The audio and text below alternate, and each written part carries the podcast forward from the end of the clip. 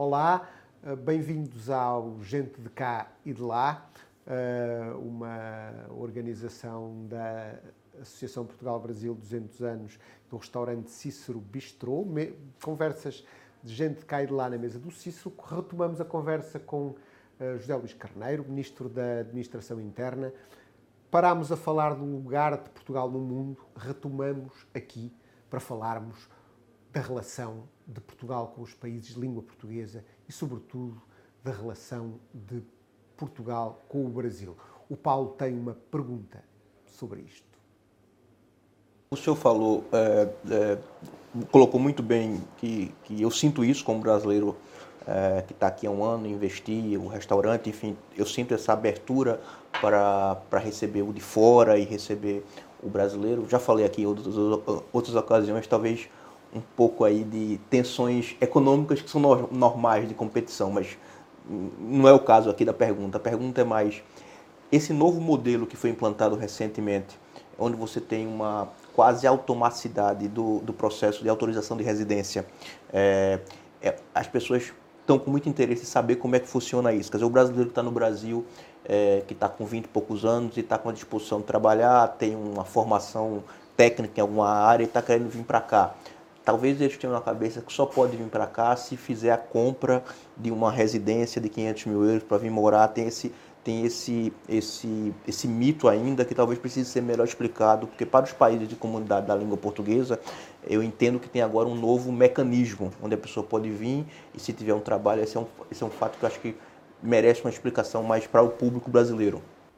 Bom, primeiro, a, a, a pergunta é muito importante porque efetivamente permite responder a dúvidas que nós eh, temos a consciência de que existem eh, para quem está fora do país e quer vir para Portugal. Eh, e, portanto, nós criamos, nós, neste caso, o Serviço de Estrangeiros e Fronteiras, que tinha acumulado, acumulados muitos pedidos, chamadas manifestações de interesse, nós estimamos em cerca de 150 mil pedidos dos países eh, de língua portuguesa. Eh, decidimos avançar com uma plataforma eletrónica que permite que cidadãos que tenham feito as suas manifestações de interesse até ao dia 31 de dezembro de 2022, ou seja, que se encontravam numa lista de espera e é preciso também explicar porque é que estavam na lista de espera. Porque uma das obrigações que há para a autorização de residência é a recolha de dados biométricos. E o que aconteceu foi que durante 2020 e 2021, por força da pandemia, não foi possível Ficou mais difícil proceder à recolha de dados biométricos porque exige o contacto pessoal. Mas até essa explicação é importante dar-se porque há sempre um motivo para as coisas, não foi? Não, não foi, foi, não, não foi, foi intencional. Não... Teve que ver precisamente com o tempo da pandemia. O que é que, o que, é que ocorreu? Houve uma acumulação dos pedidos das denominadas manifestações de interesse. Ora, e então, o que estamos a fazer é procurar dar uma resposta a todos quantos tinham feito as suas manifestações de interesse até ao 31 de dezembro de 2022, mais aqueles que já tinham ido aos postos consulares e diplomáticos e tinham feito o pedido de visto CPLP. E então eh, está em curso esse processo de eh, concessão dessa eh, autorização para eh, poder residir temporariamente no país. Posso perguntar com enorme sucesso? Posso dizer com enorme sucesso? Sim, pode-se dizer que nós tínhamos até às últimas horas de ontem já cerca de 50 mil que tinham ido à plataforma eletrónica, tinham preenchido os seus dados e sobre os quais tinha sido feita a verificação de segurança. Convém que todos tenham consciência, isto é muito importante também para quem está lá, mas também para quem está cá, que todos os pedidos, na medida em que há uma identificação pessoal, são objeto de uma verificação de segurança. E para se ter uma pequena ideia, desde cerca de 50 mil, houve, julgo que, cerca de 2 mil que não passaram nas verificações de segurança.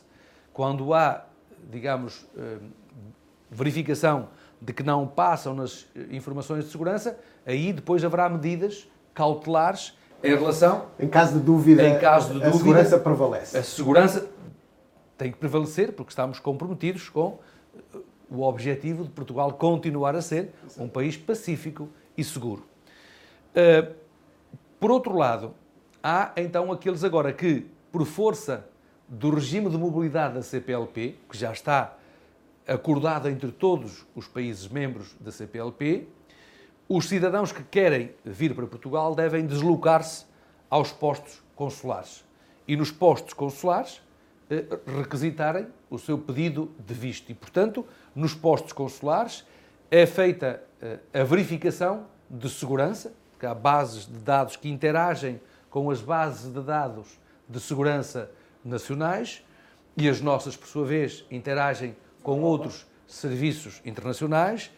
Feita essa verificação, emitido que esteja o visto, então o cidadão pode deslocar-se eh, com eh, circunstâncias bastante mais eh, ágeis e bastante mais flexíveis, podendo, portanto, cumprir-se aquele que foi um dos primeiros objetivos da Comunidade dos Países de Língua Portuguesa, quando foi constituída a 17 de julho de 1996. Eu acompanhei muito esse processo na altura. E aí ele pode ficar aqui um ano? Um ano, prorrogável por dois mais dois. Ou seja, cinco até, anos é no limite de adquirir a nacionalidade. Até ao limite dos cinco anos. Depois, tendo residência, constituído vida, Sim, tendo, trabalho. digamos, tendo demonstrado de facto ser cidadão merecedor de reconhecimento da comunidade, pode depois uh, optar por pedir a própria nacionalidade. Perfeito.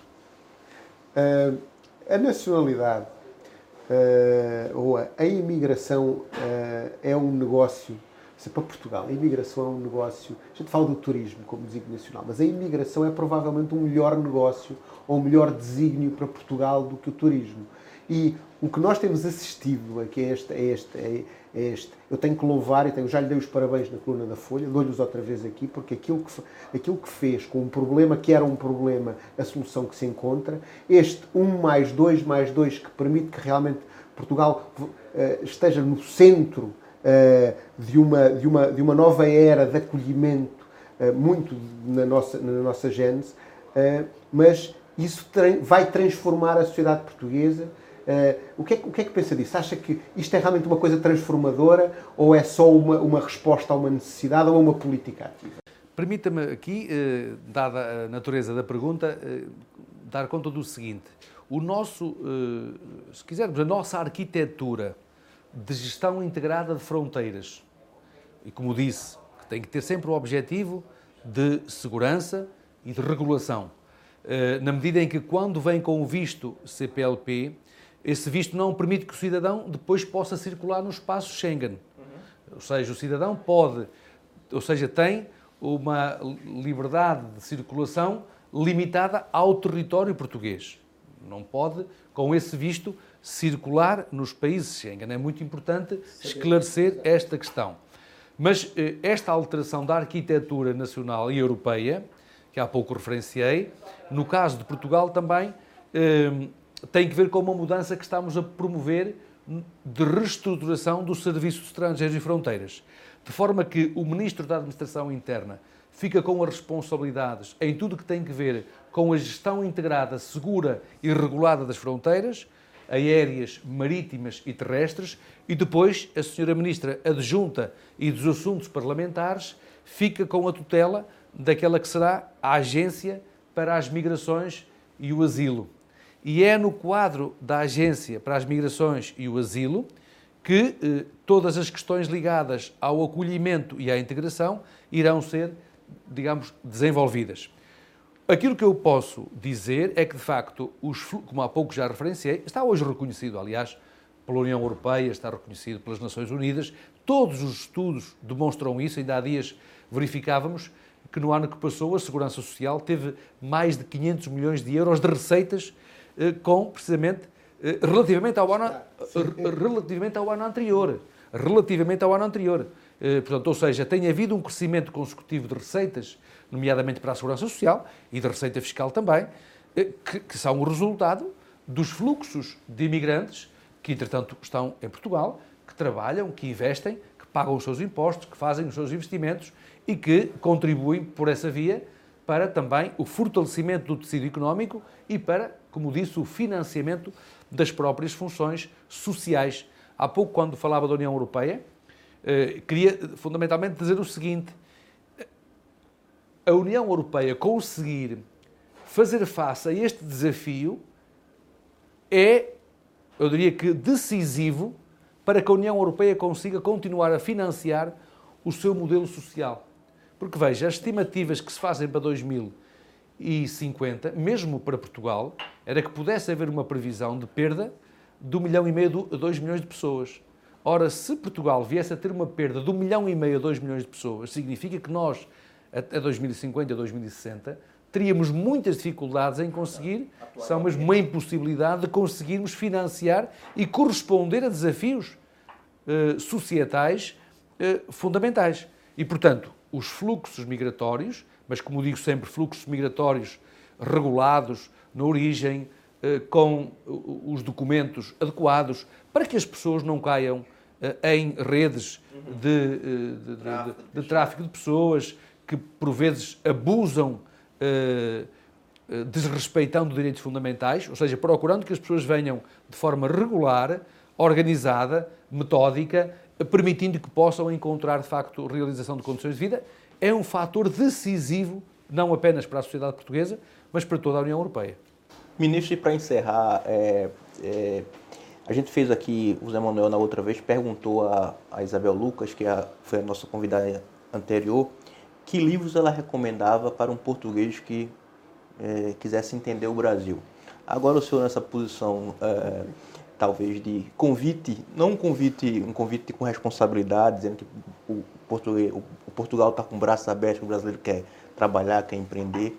Que livro o senhor recomendaria para esse brasileiro que está pensando vir para cá, ler para entender um pouco da alma de Portugal, vamos dizer assim, da uma preparação do, do que ele vai entender, já que a gente está aqui numa casa de cultura, num local que é de conexão entre esses, de afeto entre Portugal e o Brasil?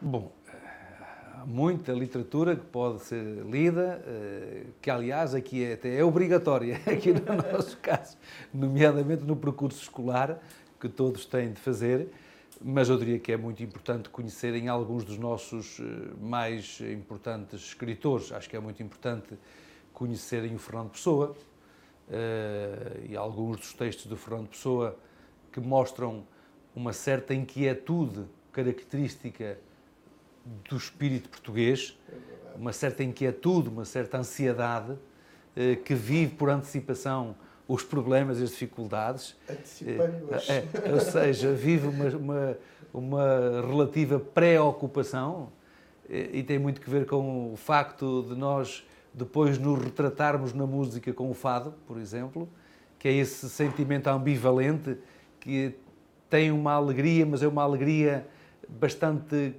condicionada pela saudade e pela tristeza, e portanto acho que é, o, o, Fernando Pessoa, julgo que eh, não deixa de, de, caracterizar essas características dessa inquietude, desse, aliás, do desassossego, mas também tem uh, aquela que é uh, uma certa visão uh, global dos portugueses, ou seja, uma certa compreensão do mundo, muito adaptativa do mundo. Eu diria que é muito importante, de facto, conhecer o Fernando Pessoa. Como sabe, o Fernando Pessoa, o pai foi cônsul uh, em Durban, na África do Sul.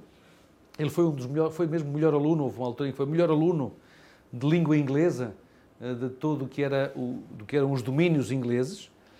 Uh, gostava de escrever aqui num café que é muito característico de Lisboa, onde, aliás, os brasileiros vão em regra, onde vão em regra, em peregrinação, em peregrinação que é o Martinho da Arcada. Uh, mas depois também é muito importante ler o Essa de Queiroz, que aliás já, já referiu aqui. Já o Essa de Queiroz é muito importante uh, ler o Essa de Queiroz, particularmente um diálogo que ele tem, que publicou pela primeira vez no Brasil, que é um diálogo entre um personagem urbano e um personagem rural e fazem uma grande discussão sobre como é que se pode ser feliz. Se, se, é mais feliz no meio citadino, no meio urbano ou no meio das coisas simples. é, digamos, é uma discussão entre o racionalismo do fim do século XIX, em que a técnica, a tecnologia aparentemente trazia respostas para a complexidade humana e para os desafios e a inquietude humana, e ao mesmo tempo depois um diálogo com um homem simples, da terra, eh, rural, e esse diálogo é muito importante porque ainda hoje, no, no íntimo de cada um de nós, nos momentos, eh, digamos, de maior reflexão, vamos também fazendo essa pergunta: o que é que de facto na vida mais nos realiza enquanto pessoas, enquanto seres humanos? Ou a complexidade ou a simplicidade, o que também vale a pena, porque julgo que os portugueses também vivem muitas vezes essa, esse dilema. Uh, e depois uh, há, naturalmente, muitos, muitas outras referências, agora mais, mais atuais da nossa vida contemporânea, mas eu diria que estas são leituras, estes dois são leituras obrigatórias, porque, apesar de tudo, com a sua escrita, acabam por traçar elementos característicos da personalidade dos portugueses. Ministro, outra das coisas que é importante e a gente diz aqui para quem vive entre cá e lá, como é o meu caso, como é o nosso caso, é de que ter homens públicos que têm responsabilidades técnicas e muita cultura é também uma marca distintiva de Portugal hoje, eh, sobretudo por referência ao Brasil de um passado muito recente.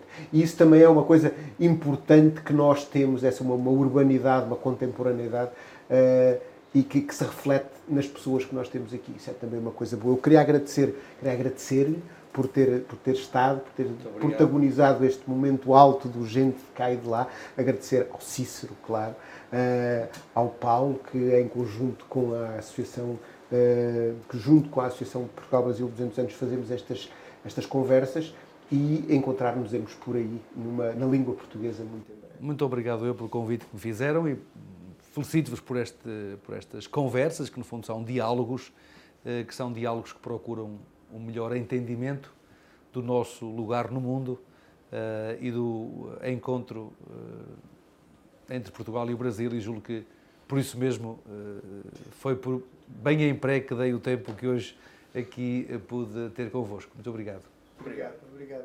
Dizem que as grandes essências se guardam nos pequenos frascos mas desta vez a conversa com o ministro José Luís Carneiro precisou de dois pequenos frascos para uma grande conversa, em dose dupla, aqui no Gente de cá e de lá, para ouvir com atenção, com informação muito útil para os brasileiros que podem querer vir para Portugal e, sobretudo, daquilo que Portugal hoje representa como país de destino para a comunidade internacional neste movimento de migração responsável, onde a segurança é a palavra-chave.